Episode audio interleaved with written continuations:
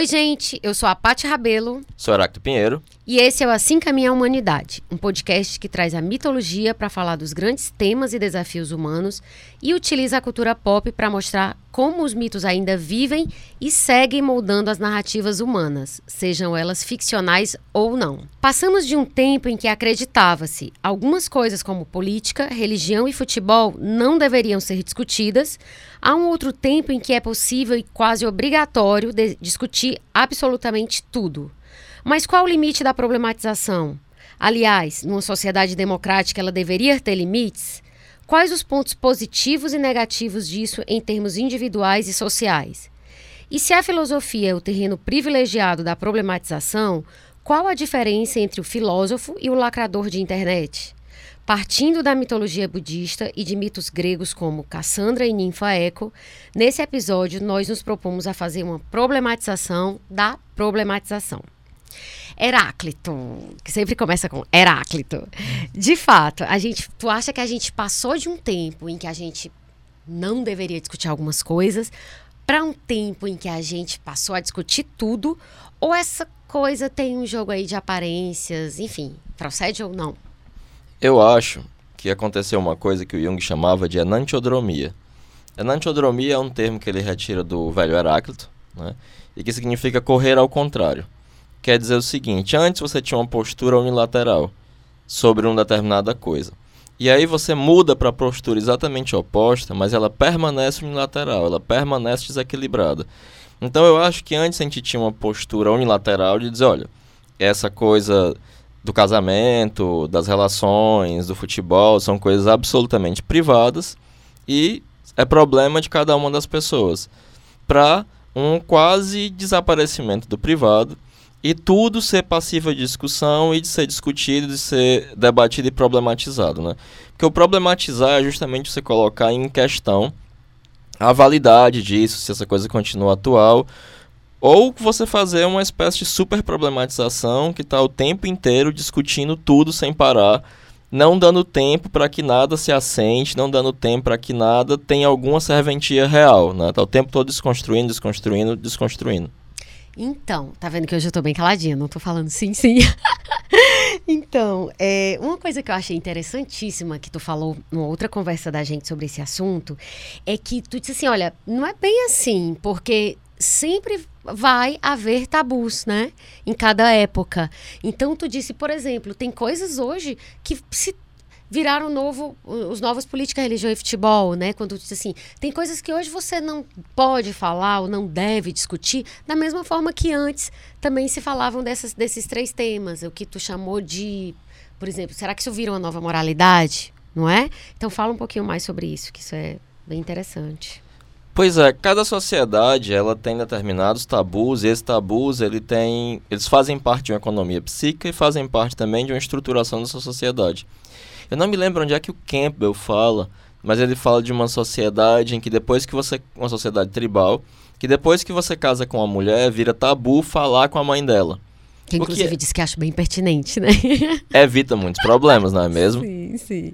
É, e esses tabus, eles acabam sendo algo que é muito importante que você não mexa, e isso não mexe simplesmente com uma questão social, mas com a sua própria economia psíquica, né? E eu acho que está surgindo uma coisa que, a meu ver, é muito complicada, que é uma moralidade de esquerda. Né? Um moralismo de esquerda. Moralidade sempre houve, mas uma espécie de um moralismo, um farisaísmo de esquerda. Eu acho que é importante a gente limpar um pouco o terreno também, dizer que nós dois somos pessoas de esquerda. Sim. sim. Não há dúvida de que é, o Brasil é um país racista, que o nosso povo é muito racista, que todos nós somos ensinados desde o berço a sermos racistas, que a homofobia é algo real e que o machismo também é algo real e é um problema. Isso não está em questão. Que são inclusive constituintes, né, da sociedade brasileira. Assim. É, não, a gente não está colocando em questão. A gente não está dizendo que é mimimi, a gente não está isso. Não é a questão aqui, o problema aqui, Sim. a problematização não é isso. O problema aqui é justamente é um discurso que se constrói em cima disso, né? E que é um discurso que aqui finda sendo estriônico e pouco pragmático, né? O que a gente está querendo discutir aqui é o excesso, Sim. né? O exagero disso, né? É o absurdo de chegar às raias do, do excesso desse tipo de, de problematização. Sim, e aí é, a gente vai já assim falar mais especificamente sobre a questão do conceito de problematização, mas assim é, a, a gente não se propõe aqui a falar de manuais nem de regras, a gente está realmente discutindo e tentando refletir. Por quê? Como toda questão ética, como toda questão de convivência, você não tem respostas simples e, e, e eternas, né? Na verdade, poucas questões são, são assim, imutáveis no terreno da ética. Só não, não faça para o próximo aquilo que você não quer que te faça. E dizem que até essa ainda há controvérsias, né? Porque se a pessoa tiver um gosto diferente do seu, então não adianta. Mas é isso, assim, vamos partir do conceito de problematização, né? Porque a gente clareia os termos, né? Para o Aulete, problematização tem alguns sentidos e dois que me chamam a atenção são dar caráter de problema para alguma coisa, tipo, ah, eles problematizam tudo, problematizam, sei lá, os horários, enfim. E também no sentido de colocar alguma coisa em dúvida, tipo, ah, quem problematize o valor da democracia, né? No caso que a gente está trazendo aqui, tu faz uma diferenciação conceitual, ou seja, na verdade tu faz uma espécie de, de inflexão conceitual, né? Para o contexto das mídias sociais, especificamente, e da esquerda de forma geral, né? Que foi a, que até tu já trouxe um pouco, tu já adentrou no assunto, mas é, é, eu queria que a gente falasse um pouquinho mais sobre isso, dessa coisa no contexto de esquerda, a questão do historicismo, né? Dessa visão de construção e desconstrução. Eu acho que a, o, o conceito que nos interessa é o pôr em dúvida, né? Problematizar é colocar alguma coisa em dúvida. É, e esse pôr em dúvida, isso não é algo novo, né? Você tem é, Sócrates colocando em dúvida todos os grandes valores da, da sociedade ateniense do século V e por aí vai. É, e você tem uma, uma questão aí que é, né, você falou do historicismo. O historicismo é um movimento que surge na Europa, cujo um dos principais representantes é Wilhelm Dilthey, né, que é um autor muito, muito curioso, né? muito importante, especialmente para se pensar uma ciência do espírito.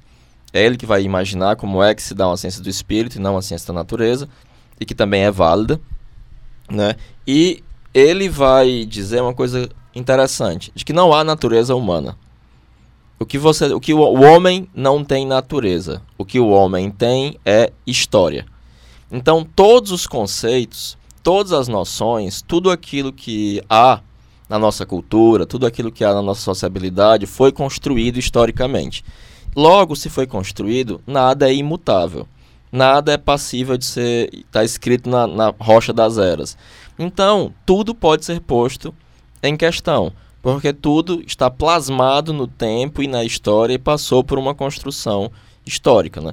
Então, é, e além disso, é obviamente é, característica do, do filósofo, da pessoa que pensa, ver as coisas por outros ângulos. Né? Isso é extremamente importante.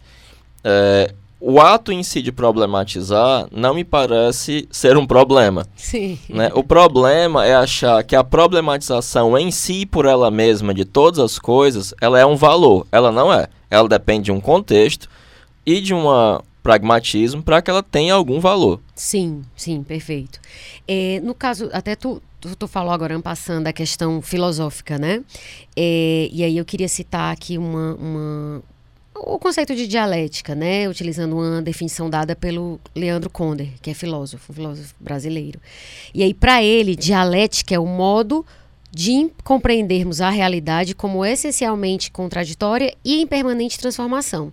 Então, assim, aqui isso me faz pensar que problematizar é essencialmente ter essa atitude dialética diante da vida, né? Então, aí que vem é, estabelecer qual que seria a diferença, então. Qual é a diferença, então? Assim, antes de falar da diferença, dá para a gente dizer que problematizar praticamente se confunde, então, com a atitude filosófica? Ponto número um. Não, né? Porque aí eu gostaria de lembrar uma coisa que aconteceu bem contemporaneamente.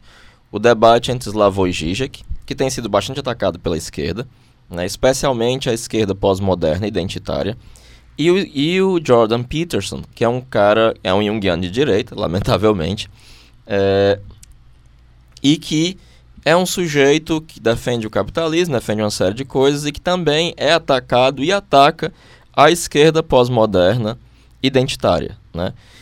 E aí, qual é, é o problema, né? Porque o Zizek, ele termina esse debate entre os dois, em que ele obviamente está defendendo a esquerda, está defendendo uma posição daquilo que ele vai entender como comunismo, né, que é uma ideia concreta hegeliana radical de uma liberdade humana radical, é, e ele vai dizer: sejam politicamente incorretos.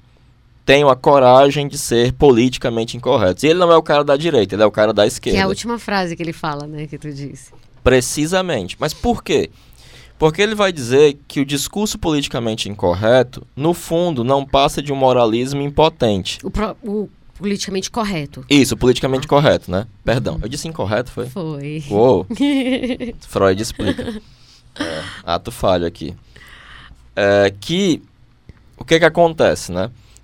O espírito filosófico, né, ele quer alguma mudança. Né? Ele está fazendo alguma coisa na área do, do pensar. E o que o Zizek percebe é que há uma espécie de cinismo em muitos desses discursos, em que o que é que eu quero? Eu quero eu proponho uma coisa bem absurda, ou eu faço alguma coisa em que no fundo eu não tenho que sujar minhas mãos, mas aí sem ter nenhum trabalho eu ganho uma posição moral cimeira. Eu me coloco como moralmente superior aos outros de graça, sem fazer nada. E a minha problematização, ela vai servir a isso e não a qualquer possibilidade de mudança, nem que seja uma mudança conceitual, nem que seja uma mudança de pensamento, né? É, e isso é uma coisa que há uma, uma concordância entre ele e o Peterson, né? Porque o Peterson ele vai dizer que no final do, das contas o que esse pessoal quer é um cerceamento da liberdade de expressão. E por mais que eu esteja em lados opostos ao Jordan Peterson, ele não é idiota. E de fato você tem um problema grave, especialmente numa democracia liberal burguesa como é a nossa, em que um dos pilares dessa democracia é justamente a liberdade de expressão. No momento em que eu cerceio a liberdade de expressão, eu estou colocando uma arma apontada na minha cabeça. Eu estou abrindo as portas para que pessoas digam assim, ai, ah, também não pode dizer isso, então tem outras coisas também que não podem ser ditas, né? Sim, porque você, a questão é que você abre o precedente, né? Para sabe-se lá o quê. Agora, essa coisa do politicamente correto eu queria voltar depois, assim. Na verdade, é até um valor para mim esse. Mas eu acho que, que é interessante. Na verdade, vamos falar logo para depois a gente não ter perigo de esquecer. Quando o, o, o Zizek fala é, que o Zizek é, é o que fala parecendo estar sempre gripada, né? É, ele sempre fala. Não, é, não, é, and so on, and so on. É, é. Então, quando ele diz assim, não tenha medo de ser politicamente incorretos. É, me dá um exemplo é, é, é, é, fácil e telegráfico de, de, de, ocasiões em que ele mesmo não foi. Até porque é tanto que é por isso que ele é muito. Um das motivos, dos motivos pelos quais ele é muito atacado, né? Pela esquerda tradicional. É porque o politicamente incorreto. Ele faz. O, meu Deus, que ato falho. Eu tô o tempo todo. Eu não quero ser politicamente correto não, mesmo. Não, não, tá, não tá registrando. O politicamente incorreto ele acaba sendo uma mordaça ele acaba enjaulando o seu pensamento. O politicamente correto. Correto. Tem certas coisas que você não deve pensar e não deve falar. E para um filósofo não podem existir tabus. Sim. Então, nesse mesmo, é, nessa mesma discussão que ele teve com Peterson, nesse debate, ele é politicamente incorreto em determinado momento, em que ele vai dizer assim, ah, e as pessoas politicamente corretas dizem assim, precisamos mais do Oriente, não sei o que, não sei o que, não sei o que, e ele diz, a maioria dos é, regimes autoritários no Oriente estavam embasados no Zen budismo. E o próprio Daitetsu Suzuki, que é o grande cara que trouxe o Zen budismo para o Ocidente, com a filosofia zen budista, antes da guerra explodir, defendia o militarismo japonês com o zen budismo, que todo mundo sim, acha lindo. Sim. E ele está coberto de razão. Os samurais, que eram pessoas que não piscavam para matar alguém ou se matar, eram zen budistas. Então, nesse ponto, você percebe, ai não, é politicamente incorreto criticar o Oriente, porque o Oriente... Não, senhor, você tem que pensar. Você precisa, sem qualquer amarra do seu pensamento, sim, sim. se dedicar à reflexão, porque se eu fosse seguir o politicamente correto, não, o Oriente foi colonizado pelo Ocidente, então quer dizer que eu não posso falar mal dele, and so on, and so on, and so on. Sim, e aí, é, esse é um exemplo em que não é simplesmente a expressão, é o próprio pensamento que acaba sendo amordaçado se você é, assumir isso. E aí, por que, que ele disse que é impotente? Porque isso não vai mudar nada. E ainda você se coloca numa posição covarde e cômoda. Não, e, e isso, é, isso é bem observado, porque assim, essa parte eu não vi a, a conversa deles toda, né, o debate. Eu vi essa parte específica que ele. Eu vi mais pro final e, e peguei essa parte que ele falava do zen budismo. E, e, faz muito sentido, sim. Agora, eu acho que quando a gente fala de politicamente, politicamente correto, por exemplo, dentro do, do contexto brasileiro, eu imagino que alguém que possa ouvir pensar assim: olha, tá vendo? Vale a gente dizer que, sei lá, é, o negro é escurinho e ok, não tem problema da linguagem.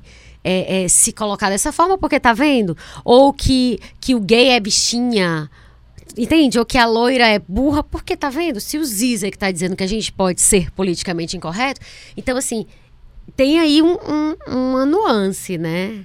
É, me parece que tem uma nuance. Não é que ele está querendo dizer para você sair esculhambando todo mundo, não é isso. Pois é. Mas aí eu lembro daquele artigo que, que a gente leu, né? Sobre a destruição de reputações. Sim. Né, especialmente entre aquele filósofo conservador. Mas só para lembrar uma passagem daquele artigo, Sim. em que uma das pessoas do politicamente correto, ao tentar destruir uma reputação, né, alguém disse: não, olha, esse cara ele, é, ele realmente foi machista. Mas a gente queria fazer uma entrevista com ele porque é importante saber o que ele pensa.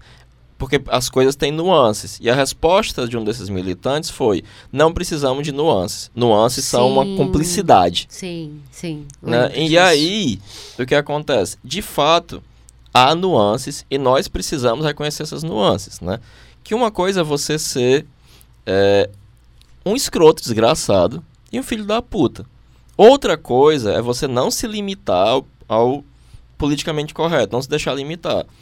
Por exemplo, você tem o Gentili, não conheço pessoalmente, mas a persona pública dele, o discurso dele, é simplesmente de um cara que se coloca na posição de enfant terrible, né? Que ele pode dizer o que ele quiser e todo mundo tem que aguentar. Já crescido, inclusive, né? O que, é, o que só torna patética é, a posição dele. E sem nenhuma real contribuição intelectual. O que o Zizek está colocando, e que o Peterson está colocando também, que eu concordo. É apesar, é... e aí deixa-se claro, apesar de você estar tá diametralmente no, no, no é, oposto, né, no espectro ideológico ao, ao Jordan Peterson, Sim, né? e admito que o Peterson não é um idiota. O Sim. Peterson é um cara brilhante, apesar de que, por exemplo, eu achar que ele entende mal o Jung. Né? É, mas, de qualquer sorte, quando o Zizek está dizendo para a gente não ser politicamente correto, é para que o nosso pensamento não seja cerceado por um preconceito, por uma ideia anterior, porque eu preciso enxergar essas nuances, né? Eu preciso enxergar esse tipo de coisa e também saber fazer diferenciações, né? Xingar os outros, fazer é, piada com a desgraça alheia, Sim. não é isso que o Zizek está falando. Isso é só escrotice. Nesse caso que o, o que o Zizek está falando, que é Zizek ou Zizek, né? É, o que ele está dizendo é justamente é, é, é, uma, não deixa de ser uma atitude dialética mesmo, filosófica, né? Isso tá, tá, tipo assim, olha, não significa que todo zen budista é fofinho e é pacífico. Você pode ser zen budista e ser um filho da puta e, e, e vamos dizer assim, apoiar, né, dar suporte a coisas terríveis, né? Então, é, aí tem até a coisa do, do, preconceito mesmo, né? Tipo, da ideia preconcebida de que a pessoa é assim porque. Então, assim, é um exercício de inteligência, eu é, concordo. É, e outra coisa. Uh, alguém, sei lá, foi machista. Então ele tá condenado pro resto da vida. Bom, isso é uma questão. Porque... É a life sentence, assim, ele tá condenado para sempre. Ele nunca mais vai poder abrir a boca, ele tem que ser linchado. Até porque tem um detalhe, é assim, eu, eu entendo o que você está falando, até porque assim, essa coisa de escavar os tweets antigo, antigos, quem sobreviveria, a uma escavação de coisas que a gente disse ou escreveu 10, 15 quem sobreviver, quantos de nós sobreviveríamos, né? Então, assim, tem uma questão aí também, é, é, tipo, amanhã pode ser você no tronco, pode ser eu, né? Porque é uma forma de lidar que ela, ela é quase meio medieval mesmo, né? Ela é bem medieval. Ela é medieval usando mecanismos do século XXI. Eu acho que o problema que, tá, que acontece, que aí vem o, o lado da enantiodromia que Jung fala, é que que a enantiodromia é como se fosse sair de um polo para o outro. É o Isso. 8 ou 80. É o né? 8 ou 80, exatamente. Você sai do 8 direto pro 80 sem a mediação e sem nenhuma equilibração. Você só vira o contrário. Sim. O Sun Tzu, na arte da guerra, ele começa dizendo: não é o inimigo que devemos destruir, mas sim as suas más intenções. O que mostra o caráter unilateral eh, e perigoso da situação que nós encontramos é que nós não queremos destruir as más intenções das pessoas, a gente quer destruir as pessoas. E para isso, a gente precisa apagar as nuances e viver no mundo de paladinos e dragões, em que eu desumanizo aquele cara, que ele não tem nenhuma outra nuance, ele é só aquilo ali, e tudo que ele fez de bom se apaga para sempre, e eu que sou um paladino, vou destruí-lo. E ele pode ser destruído porque ele não é humano. O que é humano tem nuances, tem luz e sombra. Né? Tudo aquilo que é real, é, que é tridimensional, projeta uma sombra.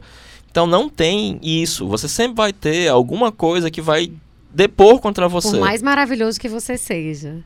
Precisamente. Perfeito isso que, que tu tá falando da questão de, de você tratar como objeto, que é exatamente o que se faz nos, nos regimes escravocratas, né, nas grandes perseguições, né, de grupos humanos, é tratar como objeto. Nesse caso, não tinha parado para pensar nisso, que você também está transformando a pessoa num objeto, né, num, não é num sujeito que tem prós e contras. Muito bem observado isso, Heráclito, muito mesmo. Nossa, eu tô tão calma hoje que eu tô estranhando.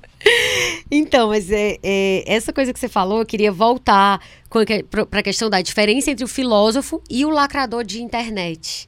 Né? Que no nas primeiras vezes que a gente conversou sobre isso, mas e afinal, né? Qual é a diferença do filósofo para o lacrador de internet? E aí, no, na, naquela primeira vez que a gente conversou, tu falou da questão dos critérios. Né, de que o filósofo ele tem critérios e normalmente o lacrador de internet ele só quer apontar o dedo para reafirmar uma posição né, de vaidade, vamos falar assim em termos. Tem a coisa da vaidade, né?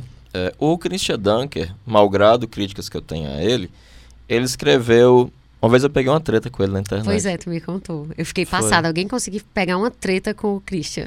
Não, e foi um negócio tão bobinho, assim. Foi ele que foi tratar, assim. Porque eu acho ele ficou- super passivo. Ah, acho ele também. tudo. Eu não gosto dos vídeos dele, mas ele escreve muito bem. E o que é que o Christian Dunker falou sobre essa coisa da, do identitarismo, né? De eu me afirmar a partir de uma identidade coletiva. Eu sou, é, sei lá, gay ou ju- judeu ou qualquer, qualquer desses identitarismos, né? É que é muito fácil isso desbancar para o narcisismo. Isso é muito complicado. Mas tem outra coisa acerca dos critérios, a gente pensar num aspecto menos psicológico e mais filosófico, é que, ó, por exemplo, eu sou um cara de esquerda, certo? E eu leio Popper. Popper era um liberal. Assim como eu leio T.S. Eliot, que era um conservador. E T.S. Eliot está citado no meu livro que vai sair agora, terça-feira. Vão lá. Na no- verdade, não é agora. Na verdade, na real, é amanhã o lançamento. Ah, é Porque verdade. a gente tá gravando hoje, dia 20, e Vixe. o lançamento dele é amanhã. Só que na prática, quando você estiver ouvindo isso, Já vai vão ter passado. umas três semanas. Tá bom. Porque é assim que a mágica acontece no é mundo da assim que a produção. mágica acontece. Então, esse livro, ó, só quero dizer pra vocês, o livro é maravilhoso e eu tô vendo, não é porque eu tô mentindo, é porque eu já li os originais. E como isso daqui é daqui a três semanas depois do dia 20, então já vai estar pra vender na Amazon. Lá já trata como um fato, porque é. É, já né? estamos no futuro. É, já está. já está na Amazon.com, versão digital e versão de papel. De papel também. E a gente falou tudo, mas não falou o nome do livro. É, chama Psicologia Junguiana, uma introdução. É maravilhoso. O livro é muito bom, assim. É um livro introdutório, é, porém não fica fazendo assim, tipo, te tratando como burro, assim. Ele simplifica, mas não é, não é ridículo, entende? Graças a é Deus. muito bom. Eu gostei. Sim, mas, mas voltando, né? É, um dos critérios para você pensar filosoficamente, não simplesmente como lacrador, e aí não sou um racionalista, mas simpatizo muito com o racionalismo crítico do Popper. Até porque ele é um neo-kantiano e Kant é um filósofo que está no meu coração. A gente É, ainda vai falar dele mais hoje. sim. E o Popper diz que pode sintetizar a posição dele na seguinte perspectiva. Você tem que ter a seguinte premissa. Né? Quando eu estou discutindo com alguém, só é um discurso racional se eu pensar, pode ser que eu esteja errado, pode ser que você esteja certo. E a maioria dessas pessoas que vão fazer uma discussão moralista, elas partem de uma certeza. Eu tô certa e todo mundo tá errado. Cruzada. É uma Hashtag cruzada. cruzadas, né? Perfeito. Então, assim, aí a gente teria essa, essa diferença entre o lacrador puro e simples, que eu vou falar lacrador, não só de internet, né? Mas assim, ainda que ele esteja mais comum lá. E o, e o filósofo. E aí, o Renato Janine Ribeiro, Renato Janine, não é Giannini. Janine Ribeiro, que é filósofo e ex-ministro da Educação. Saudades, hashtag saudades. Maravilhoso ele. Ele disse uma vez que a atitude lacradora é o oposto da atitude filosófica, porque o lacrador é, é ele, lacrar significa literalmente fechar e filosofar, né, é, é, é se abrir para o diálogo, para as discussões. Inclusive, tu tem uma piadinha ótima sobre o lacrar. Ah, sim, é porque tem um meme que é um rapaz chegando no no correio e aí o cara pergunta, lacrou? Ele, ah, escrevi um textão no Facebook. Não, o pacote. Cara, eu rio das tuas piadas antes de tu contar, porque, mas enfim, eu adoro. E aí, é, eu, acho, eu acho muito bom, porque a primeira vez que eu pensei a, a essa coisa desse, desse conceito lacrar, assim, a sério, foi quando o Renato escreveu isso, né? E, porque isso, lacrar é fechar, né? É, é, é fechar e dar a história por encerrada. E, e, o que tu falou, você entrar na discussão. Ai, meu Deus, eu e o microfone aqui, a gente não se entende. E você, como tu falou, você entrar numa discussão é, sem a possibilidade de que você mude de opinião, como tu bem colocou, não é, é razoável, não faz sentido do ponto de vista racional. Ainda que faça sentido do ponto de vista emocional, né? De eu manter a minha posição e de, me, de eu me me elevar perante o outro e também aos olhos dos outros, né? Mas a gente nunca pensa isso assim. Eu acho que eu nunca entro numa discussão pensando é muito raro. Eu confesso, é muito raro que eu entre em alguma discussão para dizer assim: "Olha, eu vou entrar aqui e eu acho que você pode me convencer". Eu te confesso isso. E isso não é saudável, né? Não, porque vira uma coisa puramente narcísica, né? E aí entra em questão justamente uma coisa que o Zizek sempre fala, olha, tem que ter o dia seguinte, né? Quando teve aquela, aquelas manifestações dos 1%, né, em, em Wall Street, lá na... Contra 1%? Os, os nova-iorquines, né, eles estavam... tu tá falando do Occupy, é? É, o Occupy, Occupy a, a Street. Porque tu disse assim, a manifestação dos 1%. Eu disse, meu Deus, será que eles foram se manifestar? Mas era contra. É, é exatamente. Nossa, como eles estão engajados. Não, nós não, nós somos 99%. Ah, ah perdão. Tá, tá, tá, tá. E eu fiquei, nossa, não sabia. Não, desculpa. Acho que eles é. saíram lá de Monte Carlo, de d'Azur, é. isso manifestar. Vieram de helicóptero. É. Não, e aí o GG que sempre perguntava assim, e o dia seguinte? E depois? Como é que dá continuidade nisso aqui? Né? E aí entra em pauta para mim, que sou um pragmático, né? Qual é o, o que é que vai mudar, né? Porque me parece que essa atitude lacradora de ser um social justice warrior, ela tem um efeito oposto, ela não é pragmática, ela não é prática. É, ela não vai resolver muita coisa, ao contrário, ela vai gerar uma antipatia, ela vai causar uma repercussão negativa, ela vai dar munição para a gente como Jordan Peterson. Ter mais argumentos, solidificar os argumentos acerca da, dos cerceamentos de liberdade. E muitas vezes, é, mesmo que eu não seja favorável a esse pensamento de esquerda pós-moderna, ele não é tão tolo quanto alguns dos social justice warriors, né, alguns dos lacradores, fazem parecer. Porque eles vão distorcer uma série de conceitos e utilizar de uma maneira que só seja melhor para eles, né? Que vai ser é, pode até ser uma coisa subjetivante de você ir lá e lacrar ou fazer alguma coisa. Ou seja, subjetivante, ou seja, é algo que contribui para a tua noção de si. Não é isso? Só para deixar alguns termos isso claros. Mas... Torna a tua identidade mais, mais firme, né? Delimitada. mais delimitada, né? E é, acaba sendo uma coisa egoísta, individualista e narcísica, né? Sim, sim. É, e que, Bem assim... neoliberal. Muito neoliberal, cara. Porque, olha, tem, tem uma série de problemas práticos relacionados a isso, né? É, se eu sou um hard fan, né? Sim. E todos os homens são um problema, aí eu tô dizendo assim, eu nunca quero chegar ao, ao poder, eu nunca quero governar nenhuma democracia, porque 40% dos eleitores são homens. Sim, sim. E eu tô dizendo que eu não quero nada com essa galera. E aí a gente percebe que vai ter gente que, dependendo do governo, que vai morrer de fome, que vai morrer de doença. O governo é importante, o poder é importante. Mas aí eu desprezo tudo isso, lavo as minhas mãos e os pobres que se explodam. Sim, entendi. Tem até uma posição privilegiada, né, nisso, assim. Você pode se dar ao luxo né? Dependendo do caso, é, é isso. É, o, o, lance que a gente. Toda vez que a gente fala dessa questão do, do justiceiro social, né? Do lacrador, e aí eu falo, a gente fala, e, e em muitos momentos eu devo também ter me colocado assim. É, esse tema, inclusive a gente conversou sobre isso, é, para mim serve muito como um, um, um espelho, sabe? Para eu fazer autocrítica, porque certamente em, em, muitos momentos eu me comportei dessa forma. A questão é analisar isso e tentar, no meu caso específico, corrigir rotas, né? Já que a gente não está pronto e acabado. Mas uma coisa interessante e que eu que eu passei a me questionar mais é até que ponto é, é eu não, não, não posso virar uma caricatura de alguém que só fica ali reclamandinho, sabe? E ponto. Só porque é bonito é, é, pagar de consciente politicamente e se eu não estou fazendo se eu não estiver fazendo nada para mudar, né? Claro que você falar, e aí tu lembrou bem, mais cedo aqui tu falou sobre a questão das ideias. É óbvio que existe um, uma coisa chamada o trabalho intelectual. E é claro que a teoria, o falar, o discutir, ela tem um papel, inclusive na conscientização das pessoas. Isso eu não tô, não tô querendo dizer que você tem que só é, é, fazer algum tipo de outro trabalho que não seja intelectual, não, não iria eu aqui com esse anti-intelectualismo. Mas a questão é. Já basta o Bolsonaro, né? É, isso. Mas a questão é até que ponto é, o que eu tô fazendo, de fato, se ninguém soubesse que aquele post era meu, será que eu continuo. Será que ele estaria lá postado? Se ele não fosse agregar a minha imagem de super consciente politicamente? Se ninguém na floresta ouvir um post do Facebook, você lacrou? pois é. E se, e se ninguém fosse saber que era meu, será que eu continue, continuaria deixando ele lá ressoar? Gastaria minha energia para aquilo, entendeu? Pra, pra, se não fosse pelos likes, tipo, eu, tô, eu só tô aqui pelos likes, né? Enfim, é, são questionamentos mesmo, assim, provocações.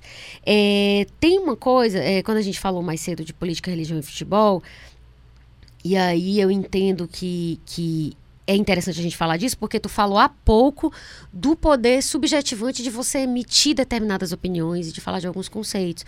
Mas eu queria que tu falasse sobre essa questão de, do, dos paradoxos, né? Que aí depois eu, eu, eu entro especificamente nessa questão do política, religião e futebol.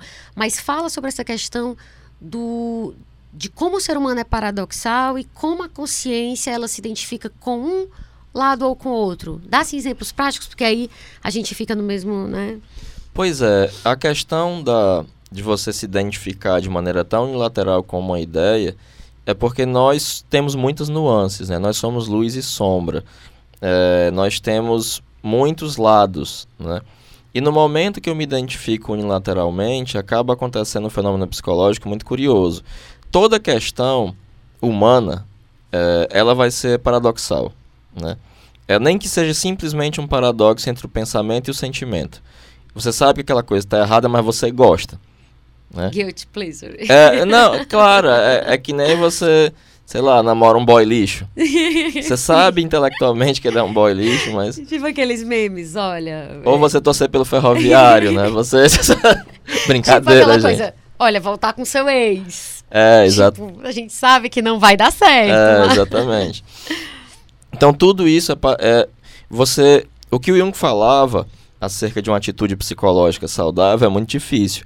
É sustentar o paradoxo sem contradição. Mas a maioria das pessoas não sustenta, elas se identificam com um dos lados e ela vira aquilo.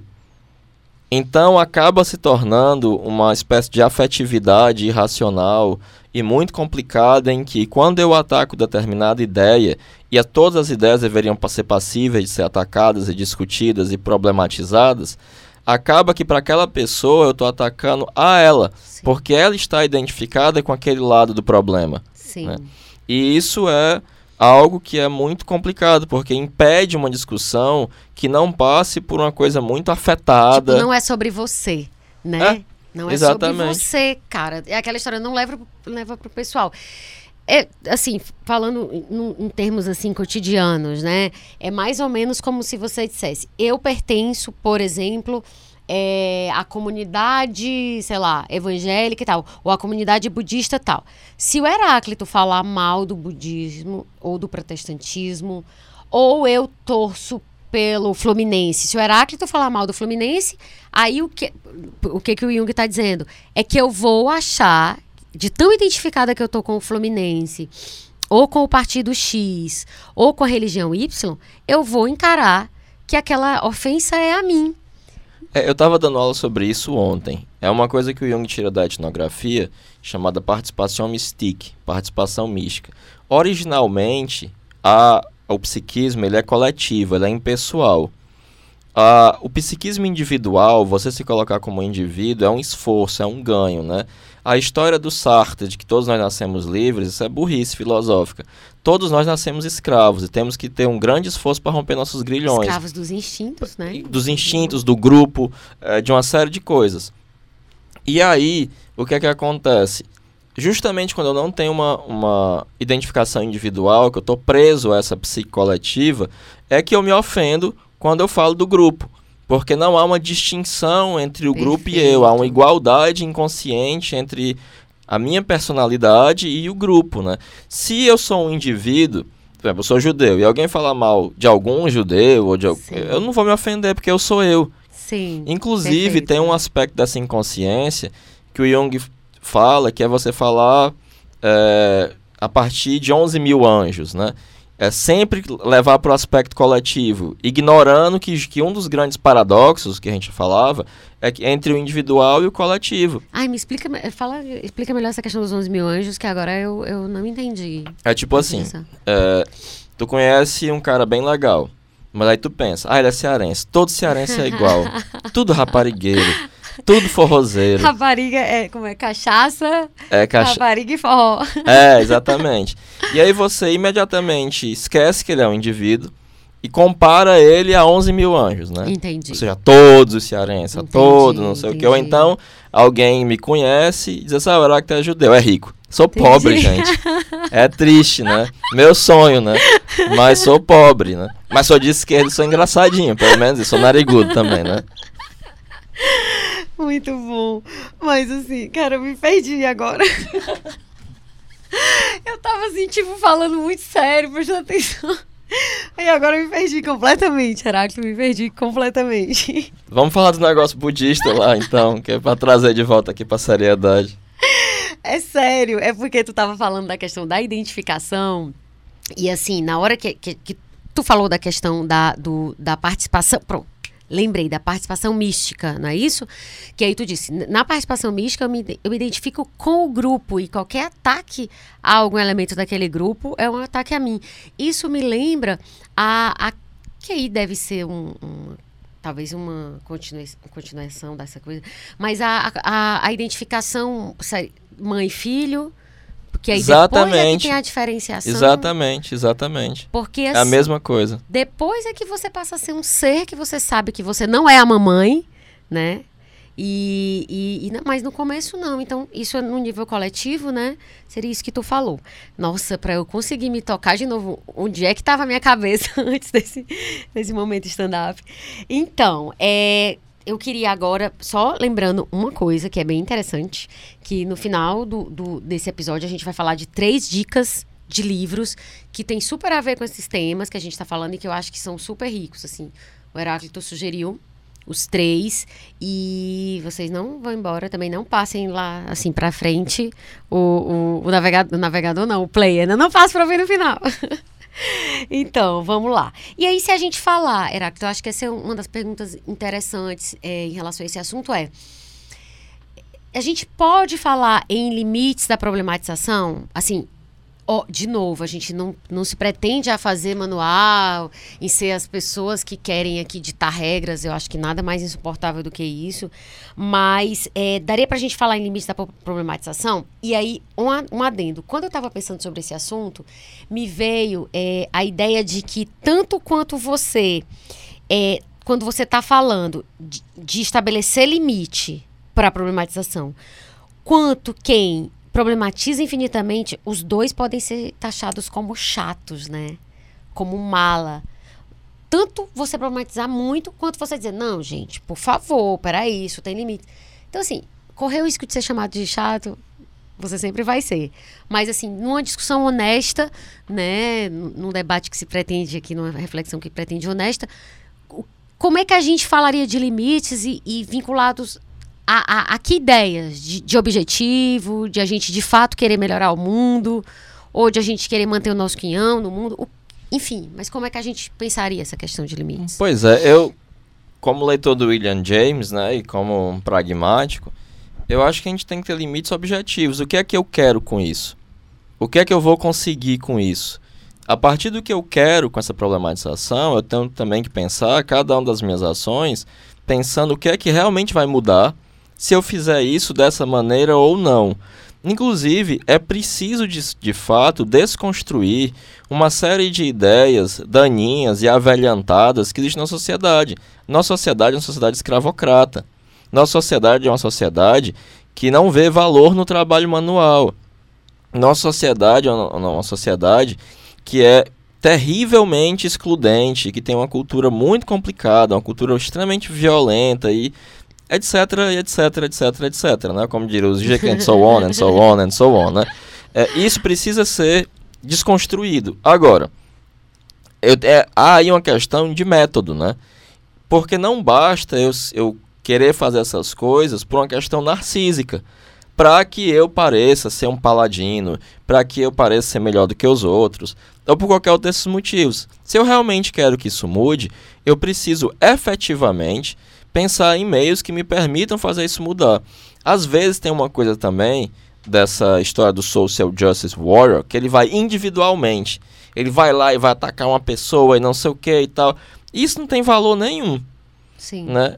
É, aliás, se, se tiver, é muito pequeno, porque não tem, não tem muito sentido, assim. É, como ficou famosa a história da garota que estava com turbante porque tinha câncer, a pessoa foi lá dizer que era apropriação cultural e tal, e tal, e tal, né? É, porque o importante do, do, desse sentido de apropriação cultural é que haja um reconhecimento de que há elementos, como por exemplo da cultura negra, que quando o negro está utilizando, o estigmatizam, e que quando um branco está utilizando, ele não é estigmatizado, ele é visto como belo, exótico, interessante. E que não faz nenhum sentido você atacar a pessoa pura e simplesmente por usar um negócio. Até porque, se você fizer simplesmente isso, você vai estar tá pedindo por uma pureza é, é, cultural que não existe. Não. Nenhuma cultura. Nunca existiu. Nunca existiu. Nenhuma cultura é pura.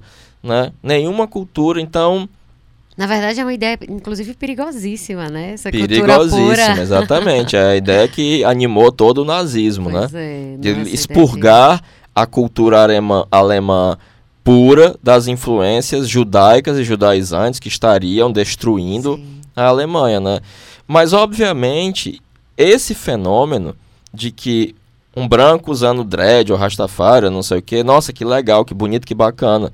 E um negro utilizando o estigmatiza, ele é real. Sim. E o mais interessante, o que dá resultado é você fazer com que as pessoas pensem, olha, tá acontecendo isso aqui.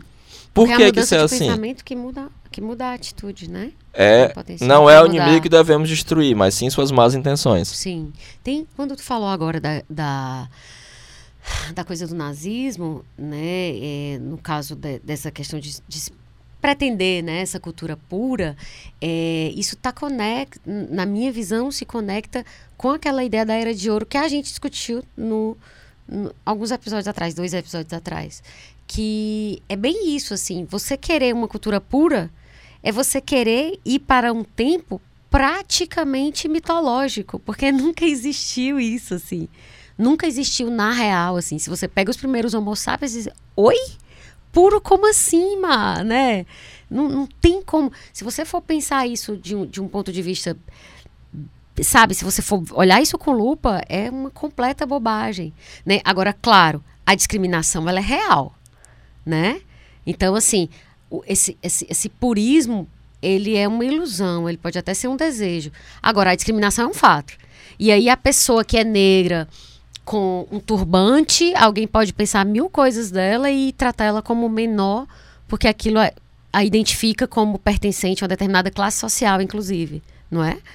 Em contrapartida, estando é, vestido por uma europeia, tem um outro valor. Então, isso, isso simplesmente é, retrata. Tem uma discriminação aqui. Tem pessoas aqui é, tendo seus valores atribuídos, é, enfim, em maior ou menor grau, né? Por conta de uma etnia. Então, assim, eu concordo com você. Eu, eu não quero que passe a impressão de que a gente está dizendo, ah, as pessoas estão problematizando, elas não são discriminadas, né? Elas estão problematizando, mas elas não são discriminadas. Não é esse, não é esse o ponto, né? Por favor. É, e aí, agora a gente vai chegar né, na nossa parte, vamos dizer assim, que está no coração desse podcast, que é a questão dos mitos, né?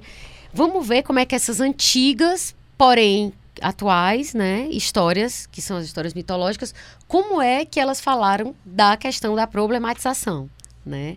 Então, assim, eu queria, se possível, que tu começasse, e aí eu acho interessante a gente começar com mitologia budista, até para sair desse, desse helenocentrismo, né? A gente começar sempre pelos gregos. Mas é, tu, tem uma história muito boa que, que tu conta sobre um problematizador negativo, né? Extremamente negativo. Então. Pois é, eu, salvo engano, é do Canon Pali isso, né? É, que estavam meditando para tentar atingir a iluminação, quando um deles parou e disse: Olha, eu não vou continuar meditando, não, porque tem um monte de coisa que eu não sei. Então, como foi que o mundo surgiu? Para onde é que ele vai? Qual o sentido da vida? E começou a fazer uma série de perguntas ao Buda, né, dirigida ao Shakyamuni. E aí ele respondeu da seguinte maneira: Imagine que um homem está viajando pela floresta e ele é atingido por uma flecha envenenada.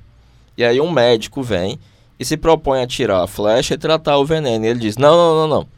Eu só posso deixar você me tratar se você me disser quem atirou, por que, que atirou, que tipo de veneno, qual foi o arco, de onde ele atirou. E mais uma série de questões. E aí o Buda completa: se você só quiser ser tratado e tirar a flecha e sugar o veneno depois que todas as questões forem respondidas, você vai morrer.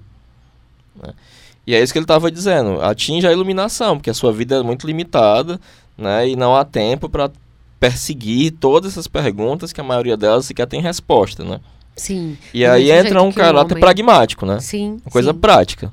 Na verdade, na parábola, o homem ia perder a vida porque queria, assim, estava ligado em bobagem em vez de querer tirar a flecha. Do mesmo jeito que o aluno dele, lá, o discípulo, estava perdendo tempo com perguntas que provavelmente ele nunca ia descobrir a resposta, né, em vez de atingir a, iluminação.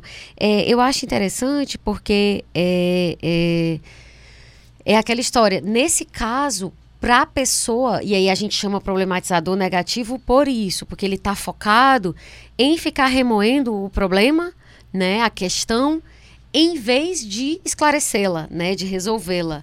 E aí fica parecendo que essa parada, esse barato de ficar na problematização é mais importante do que chegar à solução em si. E aí eu, é, eu queria lembrar de, de dois personagens da, de séries assim, que são muito, muito conhecidos por serem problematizadores. E aí a gente não está falando, eles são problematizadores de esquerda lá. Não, eles são problematizadores, parecidos com o homem, da, com o, o homem que foi atingido pela flecha envenenada.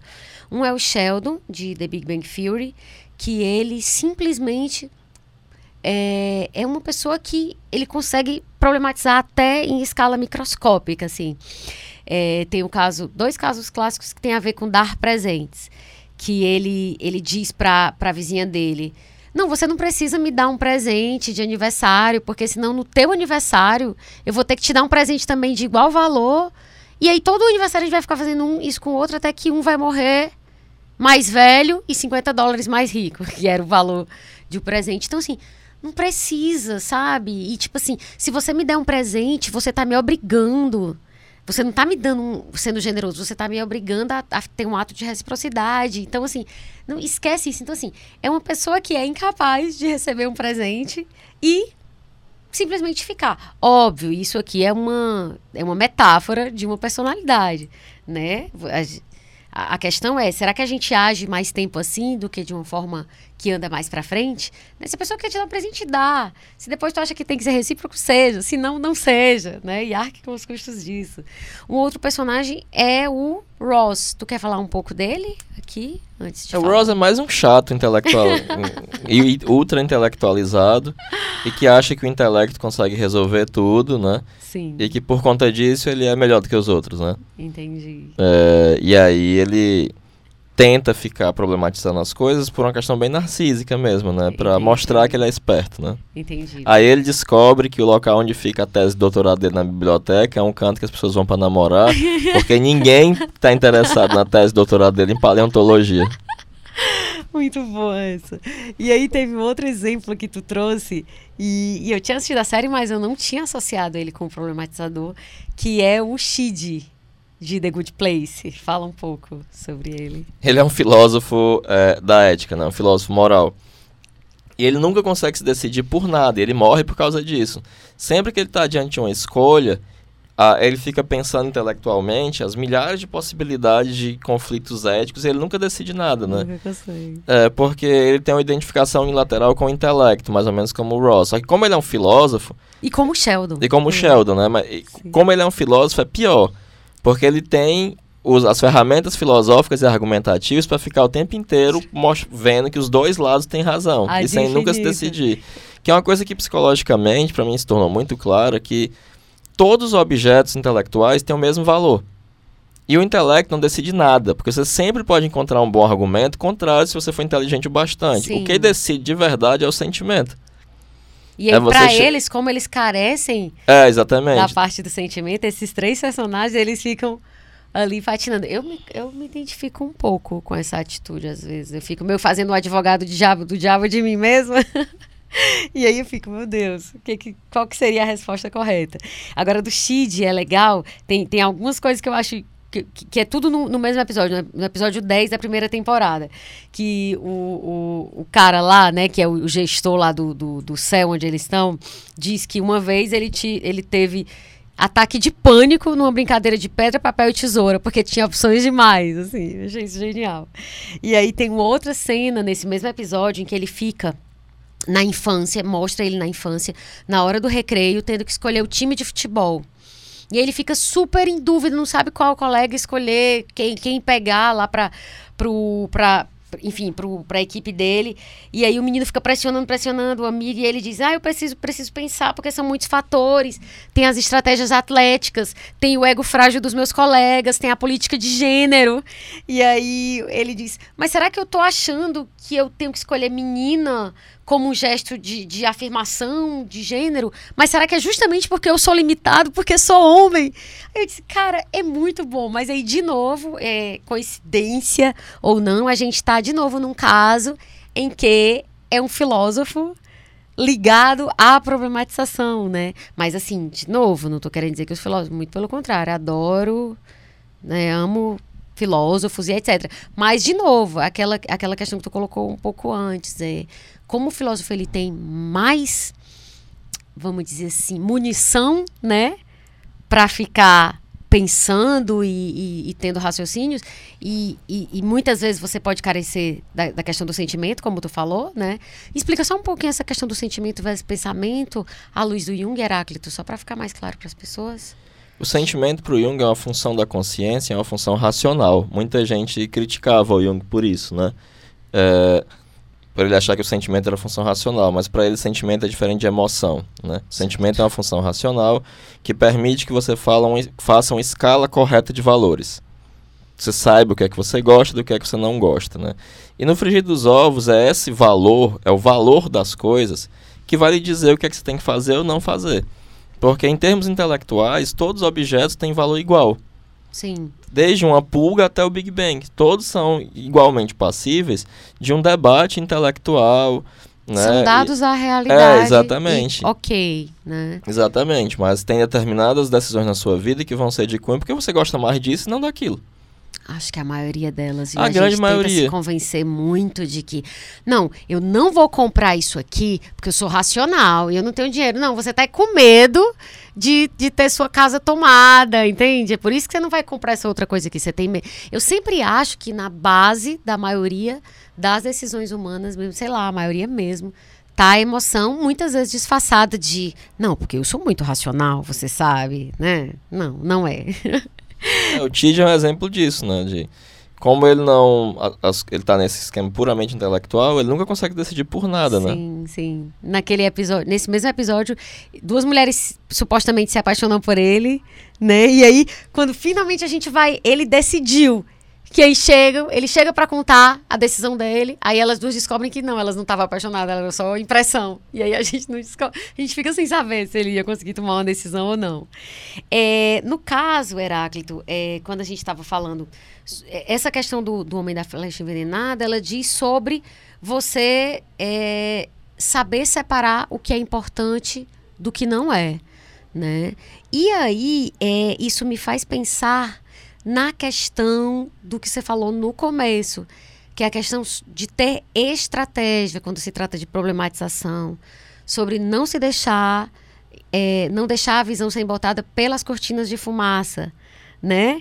E, e é, tipo, basicamente é, cara, se liga no que vai ter mais impacto de, a médio e longo prazo e deixa a bobagem de lado como a gente tem visto muito recentemente, inclusive na política brasileira, na própria política norte-americana, com o Trump. E aí, recentemente, tu fez um post que era exatamente sobre isso. Essa questão da Damaris, lembra? Sim, Damaris. sim, sim. Que ela criou post mais no uma... Facebook. Isso, ela criou tá. mais uma polêmica lá acerca da Elsa ser lésbica e por isso terminava sozinha, né? E enquanto isso, na mesma semana, o Bolsonaro estava tentando destruir as garantias, ainda mais as garantias da CLT.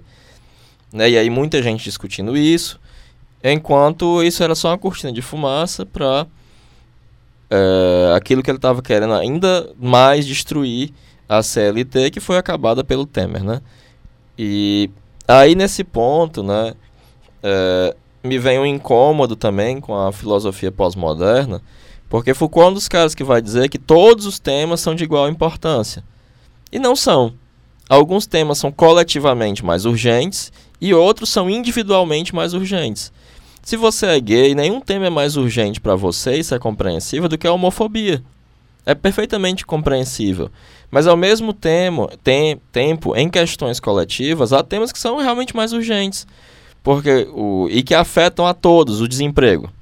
Sim. a saúde, a educação, né? Que são coisas que nós deveríamos ter em mente, né? E é, quando eu faço, não faço nenhuma hierarquia, eu acabo não fazendo é nada, igual o TID. Sim, entendo. Que aí é, é, é uma das questões, essa questão, assim, eu, eu sempre tenho receio de como isso pode soar, se isso pode soar cínico, né? Porque a, a, alguém que que ouve pode dizer, olha, a pessoa está dizendo que não é importante porque ele não está sofrendo aquele tipo de discriminação. Mas não é isso que está se falando. É que isso é de vital importância para você, inclusive, por exemplo, se você for homossexual, isso é de vital importância para você porque isso passa por uma questão de sobrevivência, né? De sobrevivência mesmo. Você pode levar uma lâmpada é, na cabeça, no meio da Paulista, só pelo fato de você é, é parecer gay. Isso é fato. Ou por ser nordestino, não é? Agora, o que você está colocando é, é, em termos de, vamos dizer assim, tu está falando de questão de, de, lutas coletivas, né? O que é que nos implica a todos e pois não é. só a alguns? Um dos meus problemas com o identitarismo é que ele enfraquece as grandes lutas coletivas. Porque ele me isola em grupos cada vez menores e de interesses muito particulares que me parece que o exagero disso só retorna ao velho individualismo burguês. Neoliberal, inclusive. É, exatamente. É como se nós fôssemos um pouco grupos de consumidores, né? Aqueles grupos com suas necessidades, e aí eu preciso que você, empresa, atenda a minha necessidade. Então, o Estado ele acaba sendo um pouco essa empresa que vai ter que me atender do jeito que eu quero, porque é bem delicado. Eu entendo, assim, eu, eu sempre Ai, ai, vem a isentona. Ok, chame-me de isentona. Tipo, paciência. Mas é, é realmente a questão de. É, eu fico todo tempo fazendo esse. pulando entre uma coisa e a outra, sabe? Pensando. Como se sente a pessoa que está num grupo altamente discriminado. Ao mesmo tempo, como é que você fala de questões que implicam todo mundo? Como você falou agora, é, no caso, por exemplo, do desemprego, né? Tipo assim, se faltar emprego para todo mundo, ou, ou num, num índice muito alto, não vai ter nem muito espaço para você falar de muitas outras coisas, né? Ou se as pessoas estiverem passando fome. Aliás, até uma pergunta que, que cabe. É, no contexto, por exemplo, dos campos de concentração, você, tu, tu, tu tem registro, Heráclito, tu já, já leu alguma coisa sobre isso, de você ter discriminações dentro desse contexto já tão limite? Assim, alguns eram tratados piores, porque a gente falou agora do desemprego. Acho que né? tinha, viu? Eu não tô me recordando exatamente agora, mas Acho que Porque é algo para se pensar, né? Mesmo Sim, numa claro. situação mega limite, você ainda pode ser, tipo assim, o ferrado entre os ferrados, né? O perseguido entre os perseguidos. Então, não sei, talvez isso dê uma perspectiva pra gente. É, agora falando de problematizador positivo, problematizadora positiva, que no caso é, digamos assim, é alguém que está colocando questões é, e, e de modo a poder ajudar a resolver né? E aí eu queria que tu falasse isso dessa narrativa mitológica. Voltando à Grécia, né? Sim. É... Passamos muito tempo, né, longe. É, exatamente. Você tem na Ilíada a figura da Cassandra. A Cassandra era uma das muitas filhas do rei de Troia e casou-se com Apolo. E Apolo deu para ela um presente de casamento que era a capacidade de ver o futuro. Ela poderia predizer o futuro. Só que aí Cassandra resolveu trair Apolo. Achava que ele não ia ficar sabendo e tal, só que ele é um deus, né? Ficou, e era o deus que prevê o futuro. E ele ficou sabendo e disse para ela: Olha, eu não posso tirar a dádiva que eu lhe dei, mas eu vou lhe amaldiçoar. Você vai saber o que vai acontecer e ninguém vai acreditar em você. Então ela realmente conseguia prever uh, as desgraças que poderiam acontecer, mas devido à maldição de Apolo, isso era inútil. Né? Ninguém acreditava nela e só achava que ela era maluca. Né? A louca da casa. A louca da casa. É, no caso, a Cassandra me lembra, assim, os ativistas, os, os, os ativistas tanto da, da ciência quanto da política, quanto os profetas, né? Aquelas pessoas que estão falando e, tipo assim, a voz que clama no deserto, as pessoas que estão falando e que não tem ninguém ligando, até que a coisa né, que a coisa desande, assim. Olha como a gente é, né? A gente passa um século falando dos problematizadores negativos e do positivo. a gente fala que, tipo, dois minutos, acabou, não vamos falar mais. Mas é isso, assim, eu tentei pensar em personagens, assim, é, para além da mitologia, e eu só consegui pensar nessa coisa mais de tipos mais genéricos, né? Os o Gandalf, talvez. Pois é, eu não tenho muita conexão com a... Com a com a coisa do Senhor dos Anéis, com a narrativa. Mas todo filme de catástrofe tem um cientista que está sendo ignorado por todo mundo, sim, dizendo esse vulcão, sim. esse é, meteoro. meteoro. tipo, né? Que até é, é, hoje você tem muito essa coisa dos negacionistas, né? Versus as pessoas que, que falam do aquecimento global. Você tem muito, né? Isso, assim. Você tem muita gente falando, gente, pelo amor de Deus. Diz, não, que é isso? Isso é conversa, isso é uma conspiração. A Terra não tá, tá tudo de boa. Além de ser plana, ela tá, tá com a temperatura, tipo, tudo normal. E sobre um problematizador que eu considero esse terceiro tipo é, é um, eu considero negativo, porque é alguém que não faz a discussão andar para frente. Então, nesse caso, acaba, eu, é possível que. Eu, eu acredito que é negativo, não sei qual é a tua opinião. É, no caso da Ninfa Eco, tu pode contar um pouco a história dela? Tem várias versões, né? Numa delas, ela ajuda Zeus em uma de suas indiscrições. E aí... Porque ele era muito galinha e sempre traía a Era. E a Eco, ela ajudou a, tipo, mocosar uma das traições dele. Encobriu lá o negócio e Sim. tal. E aí é, era, em vez de punir Zeus, vai punir a pobre da Eco, né? É história parecida, né? Tipo é... a mulher que leva o chifre do marido e vai bater na mulher em vez de bater no marido. Pois é. Sim. E aí ela faz com que ela amaldiçoa a só repetir a última palavra, as última, a última frase que a pessoa tivesse dito. E ela estava apaixonada por um outro personagem. e o persegue. E até que esse, que esse personagem, que eu não me recordo Que se era é Apolo ou Narciso. se era Narciso. Pelo menos numa das versões é Narciso. Aí ele diz, você acha que eu te amo? E ela é obrigada a repetir, fala, eu te amo, eu te amo. E aí é, ela se sente muito mal com isso e vai definhando até que sobra só a voz dela. E é por isso que existe o Sim. eco, né? Porque tem muita gente que pratica só essa ecolalia, né? De repetir, de ir com o que todo mundo tá falando, de ser um papagaio, né? E isso é muito complicado. Porque de fato mostra que a pessoa também está identificada ou com o discurso ou com aquele grupo. E é muito importante pensar isso. é, no debate com o Jordan Peterson, o Jordan Peterson foi falar dos marxistas pós-modernos. E aí o, o.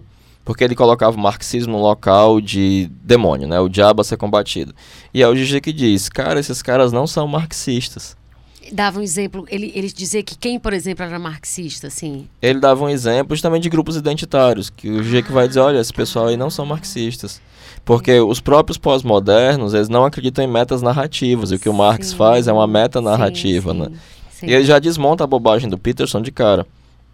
Mas o que, é que acontece? Só um parêntese, para quem quiser ver essa conversa a qual a gente está se referindo aqui, tem no YouTube. Né? O nome do, do vídeo tá, tá como Capitalismo versus Comunismo, né? É Zizek, Z-I-Z-E-K versus Peterson. E aí dá para ver uma conversa longa. Ou bota o debate do século, uma coisa Tá assim. meio assim, nossa, como É. eles são marqueteiros. Então, aí tu tava falando da questão dessa. Pois é, do- porque numa perspectiva marxista, o Marx dá um conselho que é que haja uma crítica permanente. O revolucionário ele tem que estar se criticando permanentemente e criticando os seus métodos, né? E essa crítica permanente, ela impede que você fique só eh, repetindo. Porque quem repete, repete acriticamente. O Repete normalmente o status quo, né? O que já está estabelecido. É, o Joseph Campbell gostava muito de citar o Thomas Mann, e eu acho que o espírito do que a gente está fazendo aqui é o espírito que o Thomas Mann chamava de ironia erótica. Porque para que uma coisa que você ama não se degringole, não estagne, você precisa feri-la. Mas você fere essa coisa porque você a ama e não quer que ela estagne, não quer que ela degringole, não quer que ela vire uma coisa pior. Então, o que a gente está fazendo aqui é justamente nesse espírito do Thomas Mann de ironia erótica. Sim, sim. Porque é irônico, porque nós dois somos de esquerda. Sim. E a gente quer que as coisas mudem. E a gente não é contrário à esquerda, mas a gente precisa criticar no espírito de que a coisa não seja só uma caricatura, mas seja algo realmente potente e não um moralismo impotente como o Gija que aponta. Sim, faz bastante sentido isso.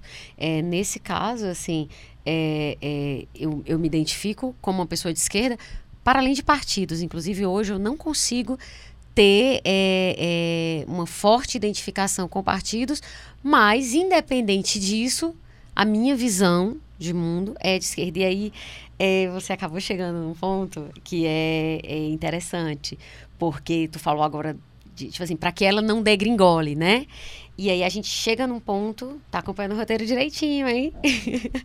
que é quando tu fala, a problematização acabou virando um jargão de esquerda para desconstruir é, quem quer, né, com quem ela não concorde, né? É, e aí tem a questão da patrulha e tal.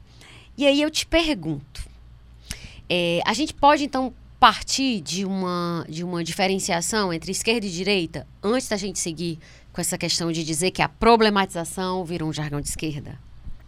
Eu acho que uma das melhores definições, malgrado eu não gostar muito dos filósofos pós-modernos, é do Deleuze, né? O Deleuze, quando vai falar de esquerda, ele diz que es a esquerda começa sempre do mais geral, né? Da, eu penso na minha vizinhança, eu penso no meu país, eu penso... Eu vou pensar coletivamente. E depois chegando na minha rua, né? É, assim, enquanto a direita, ela vai começar por mim. É o que me afeta, é o meu problema, né? Ela vai se pautar pelo velho individualismo burguês, que em determinado momento foi revolucionário, durante Sim, a Revolução Francesa, sim. porque era preciso que realmente se valorizasse o indivíduo para acabar com o monarquismo, para acabar com a aristocracia. Até porque es- esquerda e direita surgem lá, né? Esses, esses conceitos. Exatamente, né? exatamente. E aí você tem essa perspectiva, né, de da esquerda pensar de uma maneira mais coletiva, enquanto a direita vai ter uma questão mais individualista, né? Eu vou ser empreendedor, eu vou ser isso, eu vou ser aquilo. Hoje em dia no Brasil existe um enviesamento tosco, né, de achar que a esquerda é estatista e a direita é neoliberal e é contra o Estado. Isso é completamente equivocado. Eu vejo muita gente, uhum. até porque se você for pensar da maneira do marxismo clássico para Marx, o Estado é o ba balcão de negócios do capital. Total. E no frigir dos ovos, o que a gente tem hoje no Brasil é um socialismo para os ricos e um capitalismo selvagem para os pobres, né? Basta ver essa operação esquisita de Lava Jato que mostrou que esses, eh, essas grandes empreiteiras se tinham benesses incríveis, né? E você vê que isso é uma contradição muito esquisita quando você vai estudar o regime militar, em que o Estado era praticamente onipresente. E você tinha uma. Era um, estado, e era um governo de direita. Um governo de extrema direita. E aí quem, quem dá a dica para isso é justamente o Noam Chomsky, que é um linguista, mas que hoje em dia dedica-se mais à política, que ele diz: por que, que a esquerda defende o Estado? Porque quando a gente defende o Estado, a gente não é a favor do Estado. A gente está defendendo que o debate seja público e não privatizado. Sim. Porque na medida que você tira atribuições do Estado, você vai tornando privado debates que são vitais para todo mundo. E na democracia burguesa, malgrado todas as que você possa ter, você ainda tem um espaço que é público para o debate. É, nesse caso que tu está falando é assim, quando você vai tirando o Estado, é, você vai transformando aqueles cidadãos em meros consumidores. Aí qual é o problema do consumidor e do cidadão? O cidadão, em tese, se você perde poder de compra, se você perde salário, se você perde o emprego, você continua sendo cidadão. Consumidor, não. Você é consumidor hoje, você chega na loja, te estende tapete vermelho. Amanhã tua conta zerou, o banco nem te, o gerente não atende tua ligação. Então, assim, na verdade, o que, que é, você leva, transforma, você deixar que as coisas fiquem, as coisas importantes na esfera pública, é entender também a própria questão do conceito de cidadania, né? É, é uma das críticas que o Safatli faz ao lulismo, que eu acho muito pertinente, que é a de que o Lula, ele igualou cidadania ao consumo. Total. Que o acesso à cidadania se daria por meio do acesso ao consumo, né? Como se isso já fosse, já desse para botar um sinal de igual. E não é. Definitivamente não é, mas ele é parte, eu concordo é. que ele seja parte do processo, né? Quando você tem acesso ao consumo, você pode se reafirmar do ponto de vista, inclusive, da sua, da sua identidade, a sua autoestima pode subir, mas não é só isso. E aí, é interessante tu citar o Safatli, porque na visão do Safatli, é, do Vladimir Safatli, né, que é filósofo, professor da USP, ele diz que para ele a esquerda é basicamente a igualdade radical né, igualdade radical, e soberania popular, enquanto a direita é livre iniciativa radical, né, assim, valorizada de forma radical, e o indivíduo como célula da sociedade. Então, ele até gosta de citar uma frase da Thatcher, né, da Margaret, Thatcher, que é a, a grande neoliberal lá, lá nos anos 80, né, na Europa, e ela dizia: não existe sociedade, o que existem são os indivíduos e as famílias. Ou seja, isso é uma é o cúmulo, né, dessa visão de que o que caracteriza então a direita? Livre iniciativa, livre mercado, livre mercado, aliás, e o individualismo. Não, não passa necessariamente a ver com o Estado. A questão do Estado, eu acho que também era isso que tu falou, dessa questão da associação da esquerda com o Estado e da direita sem Estado, é porque eu acho que o Brasil se acostumou tanto a viver política neoliberal que ele começou a achar que tem Estado no meio, pronto, já é esquerda. Pode ser, né? Que, que advenha daí. E aí, é, a questão de, do. Quando a gente falou da problematização é, como jargão de esquerda para desconstruir com quem você não concorda, que foi a ideia que tu trouxe tão bem, é, tem um, um, conceito aí que, que, é, que normalmente dá confusão, dá problema, que é a questão do lugar de fala né? E é, eu queria como é, saber como é que tu vê isso, porque, por exemplo, para Djamila Ribeiro, que é filósofa negra, é uma mulher que eu considero brilhante, ela diz que o lugar de fala não é para você, para determinadas pessoas não poderem falar, é que para você possa falar, você como privilegiado, como homem branco, você possa falar de questões que não te pertencem, até porque isso é, é, vai no sentido da ampliação de direitos. Então, assim, a Djamila coloca isso e aí ela fala que tem uma questão ética aí, com a qual eu concordo. Se eu for me preocupar, ai não, porque eu não, determinada questão não me atinge, ah, então eu não vou me preocupar com isso. E aí o Francisco Bosco, filósofo, filho do João Bosco, ele diz: você dizer que eu, pelo fato de eu ser branco, eu não posso tocar em questões de racismo porque eu não tenho lugar de fala, é a mesma crítica que muitas pessoas da direita fazem ao ver a pessoa de esquerda e diz: você não pode ser de esquerda, você é esquerda caviar. Porque você é de classe média ou classe média alta. Entende? Mas então, se proletário o proletariado tudo produz, a ele tudo pertence. A ele tudo pertence, é. Mas assim, como é que tu vê essa questão do lugar de fala, especificamente, assim? Só fazer um parênteses sobre a Djamila, né, que também acho ela brilhante. Sim. É, apesar de não concordar com muitas coisas que ela, que ela fala, né? E a é minha... linda, né? Tão ah, linda, linda meu Deus, que é. mulher linda. tu tava com vergonha de dizer, né? Então eu nem, nem se pensou. Não, não vou falar disso porque eu vou estar objetificando, mas ela é linda. É, porque a minha namorada é uma mulher negra, né? Sim. E muito inteligente, né? Muito dedicada aos estudos. Sim. E eu gosto muito de ouvir a Djamila, mesmo quando eu não concordo. E eu já expressei para ela várias das minhas críticas ao identitarismo. E ela é muito ligada ao pensamento negro, ao pensamento feminista negro, minha namorada. Sim. E aí um dia eu vi um vídeo interessante da Djamila e mandei para ela. Disse, vale, mas tu critica tanto a Djamila? E aí eu expliquei uma coisa. Olha, eu gosto de ver é, coisas inteligentes, mesmo quando eu não concordo. Né? Tu lembra qual era essa ideia? Não lembro, não lembro, não lembro. É, porque ela é alguém inteligente. O Peterson é inteligente. E ela parece muito honesta, diz Ah, muito honesta. Muito, eu acho, assim. acho ela massa. E assim, as pessoas têm uma tendência muito grande a só gostar do que, é que elas concordam, né? Que então, reforça as suas identidades. É, né? exatamente, que reforça a sua identidade. E eu gosto daquilo que me faz pensar. E eu gosto principalmente do que discorda de mim, do que eu não concordo porque é o que me leva a, raciocinar, a pensar, a refletir, etc. Com relação a essa coisa do lugar de fala, é, salvo engano, ele surge nos Estados Unidos de uma movimentação de um grupo de mulheres negras lésbicas, que elas vão pensar essa noção de lugar de fala justamente porque a experiência delas era tão específica que não é, cabia nem no movimento negro, era respaldada, nem no movimento LGBT. E elas vão dizer: não, a gente precisa de um lugar em que as pessoas que vivem essa especificidade possam falar. Mas quando elas pensaram o lugar de fala, elas pensaram uma, uma estratégia intelectual e política que permitisse que mais pessoas falassem. Não é dizer assim: ah, se eu não sou não sei o que, eu não posso falar. Não é isso. Agora, eu tenho que entender que sempre que eu falo, eu falo de um lugar social que é inescapável. Eu falo a partir da minha própria equação pessoal que é inescapável. Ontem, eu explicando uma coisa da clínica para os meus alunos, uma aluna perguntou: ah, é suspender os seus pressupostos? Não, o Jung jamais diria isso, porque suspender, como o Russell diz. Sim. O Russell é brilhante, mas só escreve bobagem. É, brilhante mesmo, assim. Ele é um neoplatônico muito sofisticado e muito elegante. Mas o que ele propõe é impossível em termos psicológicos. Então, da, da perspectiva de um analista junguiano, eu posso achar esteticamente muito bonito e muito tolo ao mesmo tempo. Porque, não, é inseparável, né? Não dá para suspender os seus pressupostos. Se você, o que o Jung propõe é que você conheça o máximo possível os seus pressupostos. Separar os pressupostos seria lobotomia. É, exatamente. e aí, quando você conhece os pressupostos, você sabe de onde você fala e Perfeito. quais são as limitações da sua fala.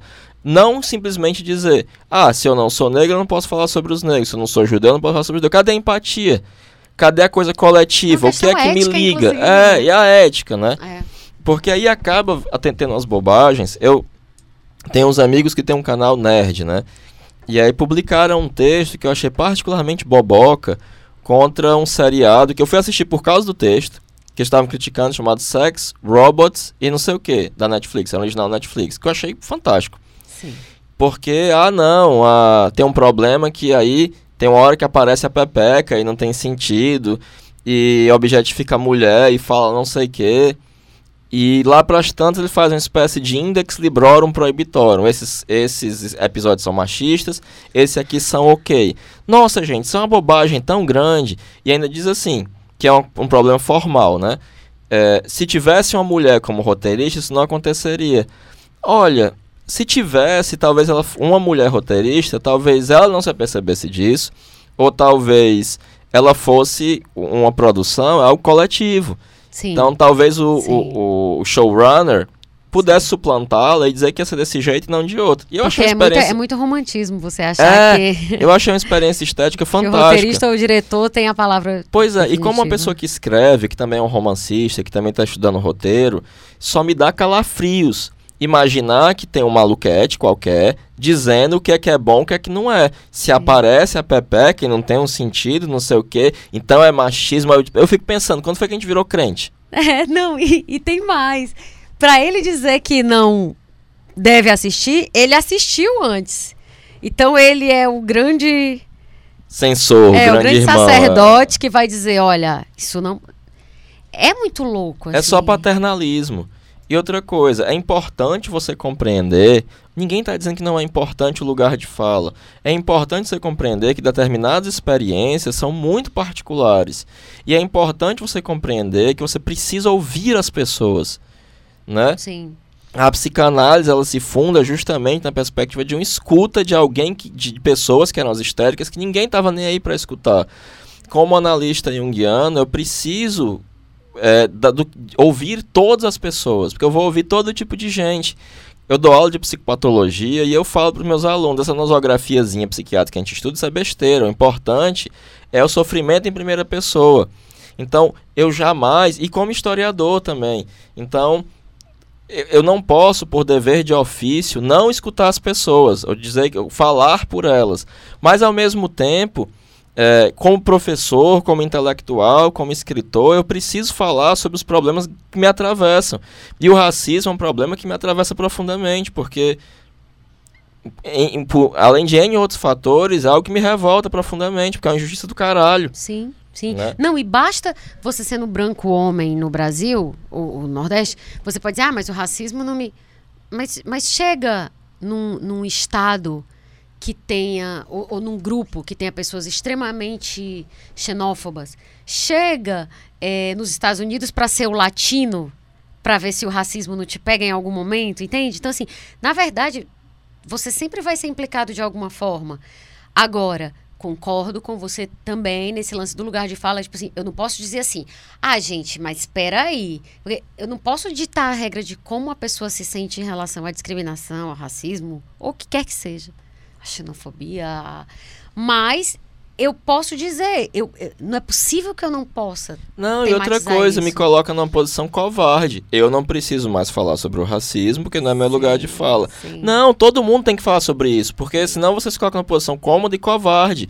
Todo mundo tem que se levantar contra o machismo, todo mundo tem que se levantar contra o racismo. Não dá para dizer. Aí acaba criando essa segmentação horrorosa. Não, não, to, isso, é, isso é algo que afeta a todos. São problemas coletivos, são problemas gerais. O Jung, no Civilização em Transição, em um texto chamado O Problema do Homem Moderno, ele diz a seguinte coisa: olha.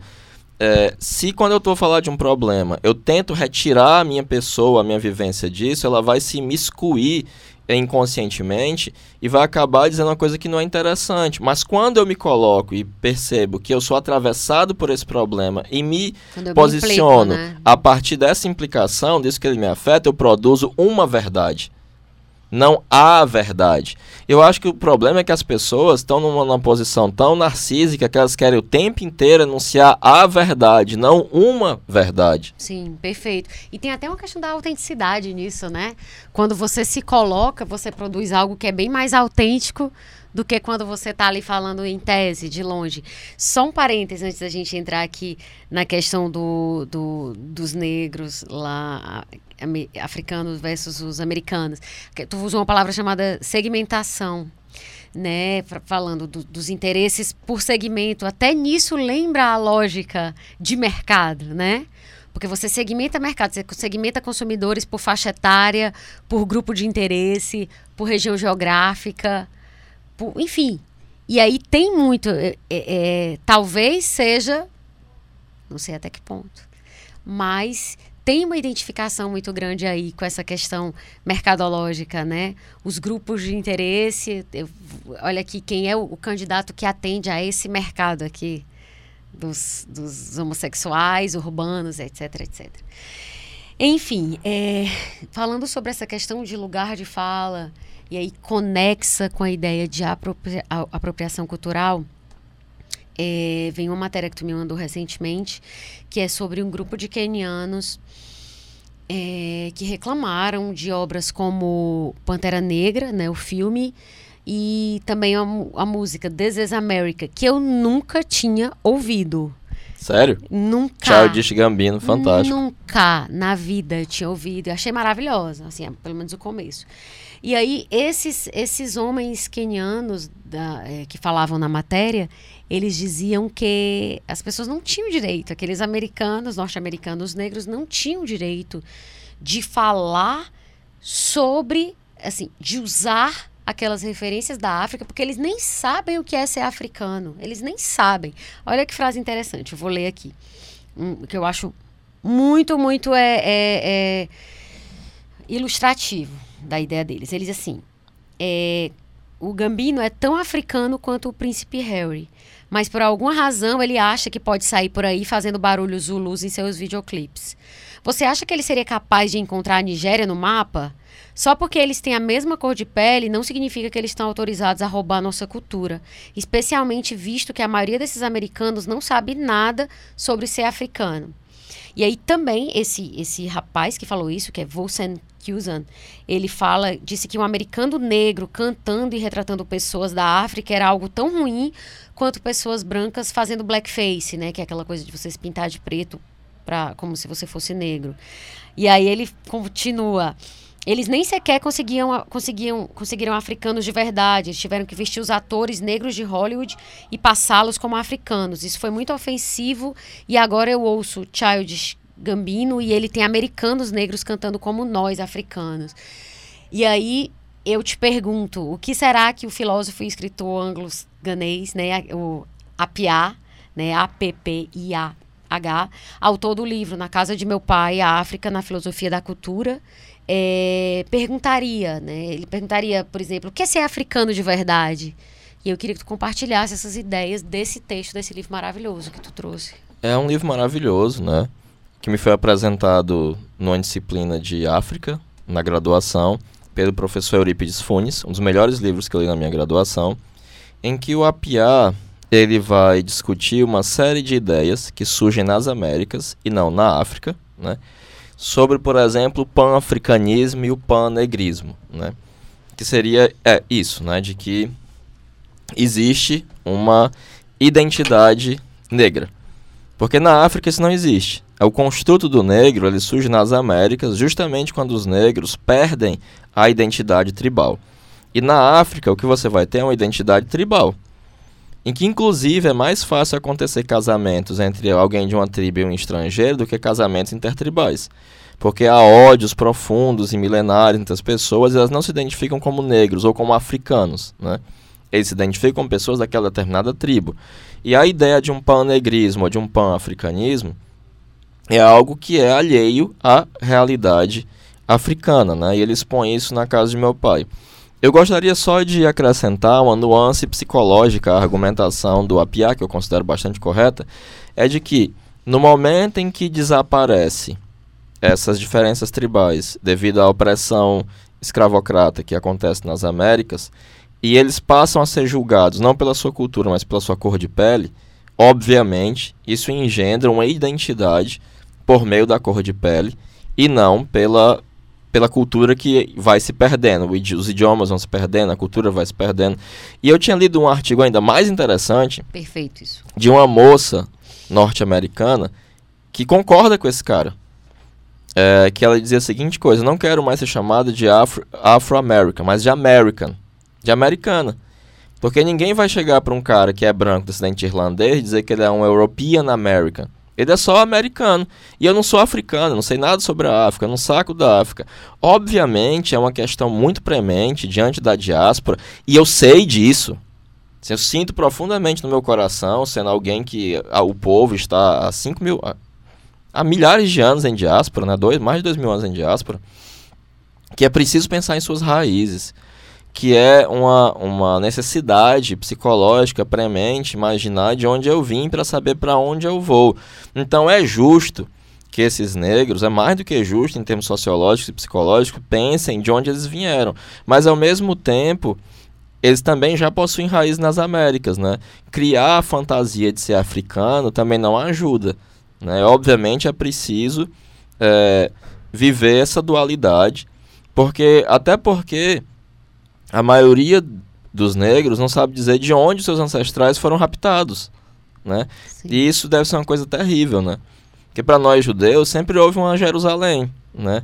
E aí cria-se essa imagem da África que acaba sendo uma coisa que parece monolítica e não é. A África é um monte de reinos e de tribos e de países e de invasão colonial e um monte de coisa, né?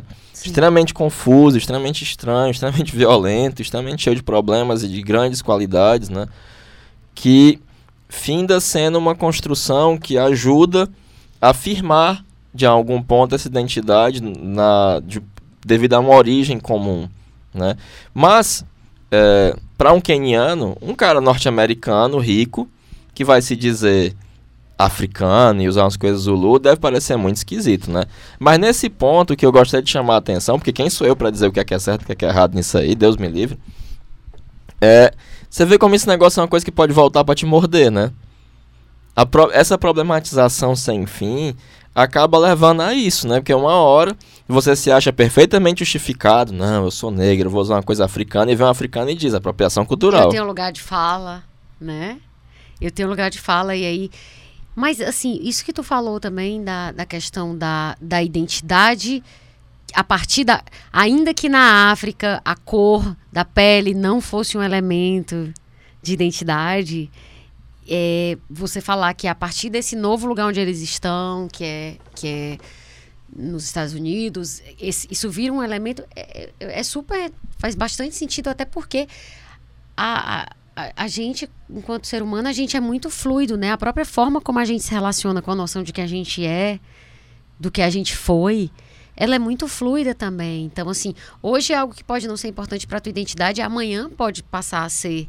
Então, assim, é, é bem levantado. Claro, o que eu li lá do APA foi só o resumo, né? Aquele resumo que tu me mandou.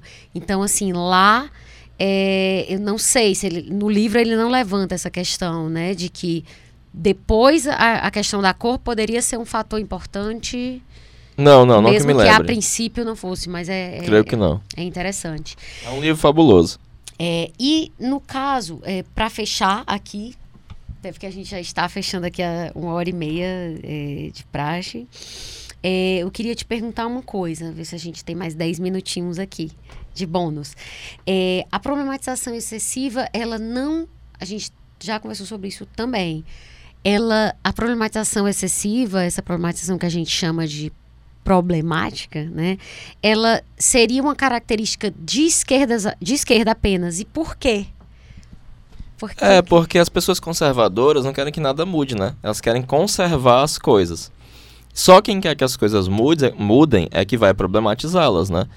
Então, se eu não quero que nada mude, eu não vou problematizar não nada, nada e ainda vou achar um, né? ainda vou achar chata essa pessoa que está querendo mudar as coisas, que porque algumas pessoas se beneficiam da maneira como as coisas estão né? Outras mais, outras menos, enquanto uma grande maioria é, não. Ao Sim. contrário, é prejudicada pelo esse estado de coisas. E se você entende que esse estado de coisas foi construído historicamente, isso é algo que lhe dá esperança. Porque da Sim. mesma maneira que ele foi construído, ele pode ser destruído, ele pode ser reconstruído, ele pode ser modificado, né? Sim, sim. Então é isso, sem muitas conclusões, né? Mas é, eu espero que essa discussão, né, tenha aberto alguns pontinhos assim de, de, de, inquietação, de luz na cabeça de quem ouviu até aqui. A gente tentou ser sintético, né? É, eu acho que daria para a gente passar mais tempo conversando sobre isso. Sempre dá, né? Mas eu acho que a gente conseguiu fechar mais ou menos uma, uma reflexão com pé e cabeça aqui. Para fechar, é, aquilo que eu tinha falado lá no meio, que a gente tinha três dicas de livro, né, para hoje. Aí eu queria que tu citasse o primeiro, que é aquele do John Ramage. que é a construção do argumento. Tô, tô lembrando. É um texto fantástico, né? De um Ramage mais três autores. É, exatamente. Que ele organiza, que é um texto sobre argumentação. Né, que é muito interessante porque a gente está discutindo aqui, porque ele justamente vai usar exemplos de argumentações contemporâneas, pegando alguém de esquerda, alguém de direita e tal. E esse estudo do argumento é muito importante. O outro é o livro Na Casa Só de um Mi- parêntese, Hum. ele está disponível para baixar sem ser pirata. No site da pipacomunica.com.br. Não é pirata, é real oficial, então dá para baixar. Enfim, é tudo lícito. O outro livro, O outro é Na Casa de Meu Pai, do Roger Kwawani Apiá, né? que que Kawami. Anthony. É, é. Anthony, duvido, acho que é Roger. Kawami Anthony Apiá, Na Casa de Meu Pai, né? Que é um livro discutindo as grandes questões relativas ao movimento negro, ao africanismo, etc, O etc. subtítulo dele é A África na Filosofia da Cultura. E é exatamente fala essas questões que trouxe como panafricanismo, é, panegrismo. Meu Deus, eu tenho mania de falar tirando a boca do microfone e o negócio vai ficando. Se você ouvir assim um negocinho indo e voltando, sou eu, né, me mexendo. E, e o terceiro livro, Heráclito, de hoje, o da Bell Hooks. Feminismo é para Todos, que é uma autora negra feminista sensacional, né? E que eu tenho uma grande concordância com as- os pontos dela. Acho sensacional, incrível, leitura obrigatória, assim, acho fantástico mesmo. Nesse livro, ela incentiva é, as pessoas a, a, a descobrir os- o, o feminismo. Assim, ela diz que é para todo mundo, para jovem, velho, homem, mulher, pessoas de todos os gêneros, porque ela diz que você só pode construir um mundo com mais amor e mais justiça se todas as pessoas tiverem, é, souberem do que se trata o feminismo e forem feministas. Né? E, e, e aí é, é interessante porque é uma coisa muito inclusiva que vai é, contra, né, aquela ideia de não, você não pode porque eu já vi, inclusive, assim, isso eu já deve ter ouvido bastante também, tu. Não, eu não sou feminista porque eu não sou, porque eu sou homem. E já viu isso? Já. Até as pessoas chamam de esquerdomacho feminista, por exemplo. Eu penso assim, claro que você jamais vai poder ter a experiência de uma mulher sobre o que é ser mulher, claro. Mas eu, eu, eu, eu, eu, po- eu estou aberta à discordância. Estou. Pode ser que alguém me convença do contrário. Mas hoje eu não concordo com a ideia de que um homem não pode ser feminista. Tu concorda? Que um homem não pode ser feminista? Eu concordo que o homem não tem a mesma experiência imediata do machismo. Total. O que não quer dizer que ele também não possa se opor e ser um aliado disso, né? Eu até concordo um pouco que nesse momento específico, a professora. Vai, eu esqueci o nome dela, super fofa, lançou um, um livro sobre feminismo recentemente. Uma das que saiu do Brasil porque estava eu ameaçada. vou falar, porque é, eu tenho... tipo assim, depois a gente conversa. Mas qual é o nome dela? Vou Só o nome nem dela. lembrar do livro. Ah, que ela diz que a posição dos homens é onde Não uns. sei, talvez tu esteja falando da Márcia Tibor. A Márcia Tibor, exatamente. Que é- eu gosto dela. Não, também, acho fofa. Sim, continua. que ela diz que é uma posição de uma escuta pedagógica, né? do- homem aprender a ouvir, né? Sim. Eu não, conc- é só para eu, não- eu, eu tenho assim algumas discordâncias das ideias da forma como ela se coloca e tal. Enfim, mas mas entendo. Pois é, tá já me falando. disseram que é uma pessoa arrogante, isso aqui, mas ela é super fofa quando eu vi, fui uma palestra dela e tal. Na verdade, é aquela história, as pessoas não são, né? A gente faz leituras a partir de determinados pontos, de repente, para algumas pessoas elas são É. maravilhosas. Eu, eu já vi algumas coisas que eu considerei é, arrogantes e tal, e aí eu não, eu não curti muito, ainda que eu adorasse é, a Márcia na época do Saia Justa. Mas enfim, enfim, é aquela história, né? Eu gosto, eu não gosto de novo aqui, né? Aparecendo. Mas tu estava falando que concorda com ela quando ela diz que. Que nesse momento, eu, acho, eu concordo momentaneamente. Nesse momento, acho que a posição do homem que a Márcia Tiburi. É Tiburi é Tiburi? Sei lá. Que é a Márcia. ela, po- ela coloca de uma escuta pedagógica, dele ouvir, eu acho que é uma posição que para esse momento histórico ela é correta. Mas tu acha essa questão do termo? Tu é daquelas pessoas que concordam que não se pode, pode dizer que um homem é feminista, ainda que ele esteja lá super dentro das temáticas, claro, sem a Aí eu lembro do. Shakespeare, né? é, porque temos que retornar ao bardo, né? Vira e mexe. É, uma rosa teria outro perfume, teria um perfume diferente ou não teria seu perfume se tivesse outro nome, né? Porque aí essa questão da nomenclatura entra na questão da identidade, porque eu me identifico com esse grupo, então sim, então você que não, não pode, tal, tal, tal. E aí, como não sou um identitário pós-moderno, ao contrário, sou bastante moderno, é, esse tipo de nomenclatura pouco me interessa, sabe? Dizer se que eu faço parte disso e daquilo, não, não sei o quê. Não, mas, mas, não, mas no fundo eu acho que psicologicamente é isso. O que está em pauta é isso. Sim. É dizer que você não faz parte desse grupo. Ou que eu que sou não, bom o suficiente, porque não eu pertence feminista. a essa identidade. É. Sim. Então, é, eu não. Mas vamos falar de um terceiro, vamos supor que não seja tu, Heráclito. Ah. O, o rapaz X, que ele é mega ligado nas coisas, ele não pode ver uma ele tá lá se colocando na discussão, ele respeita, a, a, ele não, não corta, ele lá, lá ele não faz é, tudo de errado que não, não vai. Mansplaining. Não faz nada. E aí tu chamaria ele de feminista? Não é tu. tu pode se dizer que Não, eu primeiro ser... ia perguntar o nome dele. Cara, engraçado que tu sempre dá respostas muito diretas. Eu acho que a primeira pergunta que eu te faço que tu não responde, sabia? Assim. Não, é porque justamente eu não, eu não tô interessado Sim. nesses rótulos, né? Entendo. É, se, se o sujeito me dissesse que era feminista, hum. eu ia só ficar atento, né? O que é que ele tá chamando de feminismo? Entendi, Porque, por exemplo, uma radifem, ele não pode ser não sei o que e tal. Pra, hum. pra Bell Hooks, ele pode, ele deve, ele deve Sim. ser feminista, né? Bom, sempre. Então, é, exatamente. Do ponto de vista de quem tá olhando. Pra Márcia Tibori, também. Né? Entendi. Né? É... Muito inteligente essa resposta. Adorei, Heráclito. Adorei mesmo. É porque eu sou um judeu sabidinho. Mas adorei. Mas, tipo, pra uma feminista radical, não, não seria. Inclusive, é uma heresia o que ele tá falando. Já pra Bell Hooks, sim, ele é. Ele pode ser. Massa. Adorei. Eu acho que é...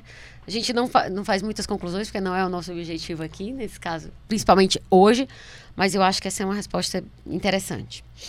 É isso. Tem mais alguma coisa para falar? Acho que a gente já passou aqui 10 minutos, mas... É, não, assim, eu tenho um canal no YouTube também, se vocês quiserem ver as coisas sobre Jung. Aproveitando, eu gostaria é, de dizer, fica aqui com o meu cartão. Eu já, já fiz o merchan do livro, né? Fazer o merchan do canal no YouTube eu também. Dizer também que eu tenho uma linha de biscoito fitness, é. né? Um canal no YouTube, ensino artes marciais online, né? Tipo, é, e, é, e, outra coisa, é, a gente tem biscoito um... fitness é mentira. Mas se vocês acharem interessante, tiver um público, quem sabe, né? Ah, que, que, que, existe o um Instagram do, ah, do podcast. Sim, sim, é verdade. Tu me lembrou, ainda bem que eu não esqueço agora de novo. É isso, a gente tem um Instagram que é recente, que é assim, underline caminha. E aí lá tem conteúdos relacionados à mitologia, psicanálise, filosofia, cultura pop, enfim. E também avisa sempre que sai um episódio novo. Bem lembradíssimo, tá? Muito garoto comercial, gostei. E também a gente tá no Spotify, no iTunes e no Deezer. Quem quiser avaliar a gente no iTunes, melhor ainda, né? Porque é, é, é legal ter essa avaliação lá. É isso, já que o Heráclito já terminou a sessão de mechãs e eu também. Então a gente fica por aqui, encerrando o quarto episódio do Assim Caminha a Humanidade, um podcast do Grupo o Povo. O roteiro é de Pati Rabelo, consultoria de Heráclito Pinheiro, edição e produção Bruno Melgácio, áudio André Silvestre, estratégia digital João Vitor Duma, coordenação de produção Chico Marinho. É isso, muito obrigada por ficarem com a gente nessa até aqui, cinco horas depois, e até segunda-feira que vem. Tchau, gente. Obrigado. Meu canal no YouTube, hein? Beijo.